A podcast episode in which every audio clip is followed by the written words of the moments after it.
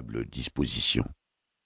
Même s'il était bien plus grand que la moyenne et de carrure assez athlétique, ses petits yeux humides, d'un bleu clair fatigué, le peu d'abondance de sa barbe blonde négligée et jamais rasée, et son ample lèvre inférieure qui pendait mollement lui donnaient un air ridicule, à la fois inoffensif et stupide. On ne connaissait pas son âge, car, chez ces gens-là, les familles n'entretiennent ni archives ni liens durables. Toutefois, voyant son front dégarni et l'état de déliquescence de ses dents, le chirurgien en chef nota qu'il avait la quarantaine. Son dossier médical et son casier judiciaire nous apprirent tout ce que l'on savait sur lui. Cet homme, un vagabond, chasseur et trappeur, avait toujours paru étrange aux yeux primitifs de ses semblables. Il avait pour habitude de se lever tard et, au réveil, parlait souvent de choses inconnues d'une manière si insolite qu'il avait réussi à inspirer de la crainte à cette populace sans imagination. Il n'y avait rien d'inhabituel dans sa manière de parler, puisqu'il ne s'exprimait jamais autrement que dans le vil patois de sa région. Mais les intonations et la teneur de ses phrases évoquaient une sauvagerie si mystérieuse qu'il était impossible de l'écouter sans se sentir gagné par une inquiétude certaine. En règle générale, il était aussi terrifié et déconcerté que ses auditeurs. Mais une heure après son réveil, il avait tout oublié de ce qu'il avait dit ou, du moins, de ce qui avait provoqué sa soudaine volubilité.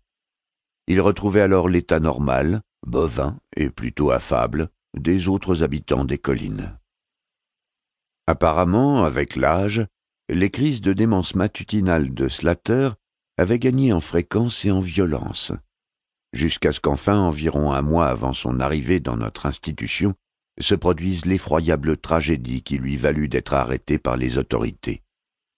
Un jour, vers midi, Slater, qui s'était profondément endormi la veille à dix-sept heures après avoir forcé sur le whisky, s'était très brusquement réveillé.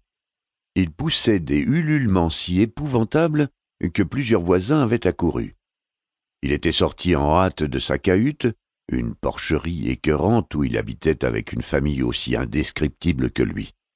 Là, dans la neige, il avait levé les bras vers le ciel et s'était mis à sauter sur place, tout en hurlant qu'il était déterminé à atteindre quelque très très grande et lointaine cabane au toit, aux murs et au sol brillant, et la drôle de musique assourdissante.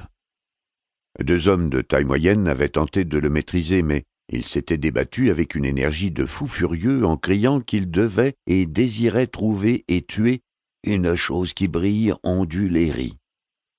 Enfin, après avoir assommé d'un coup brusque l'un des deux hommes, il s'était jeté sur le second dans un accès de folie meurtrière en hurlant, tel un démon, à grands cris perçants qu'il allait sauter en haut dans le ciel et brûler tout ce qui essaierait de l'arrêter.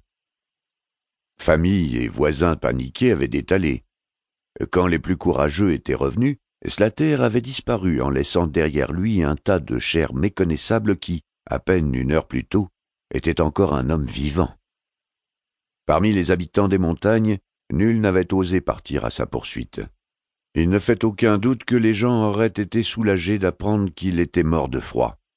Mais un matin, plusieurs jours plus tard, en l'entendant hurler dans un ravin au loin, ils comprirent qu'il avait réussi à survivre et qu'ils allaient devoir s'occuper de lui.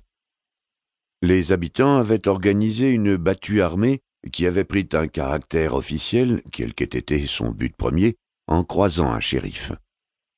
L'homme de l'ordre, appartenant à un corps de métier souvent impopulaire, était tombé par hasard sur les gens en armes. Après les avoir questionnés, il s'était joint à eux. Le troisième jour, ils avaient retrouvé Slater inconscient au creux d'un arbre.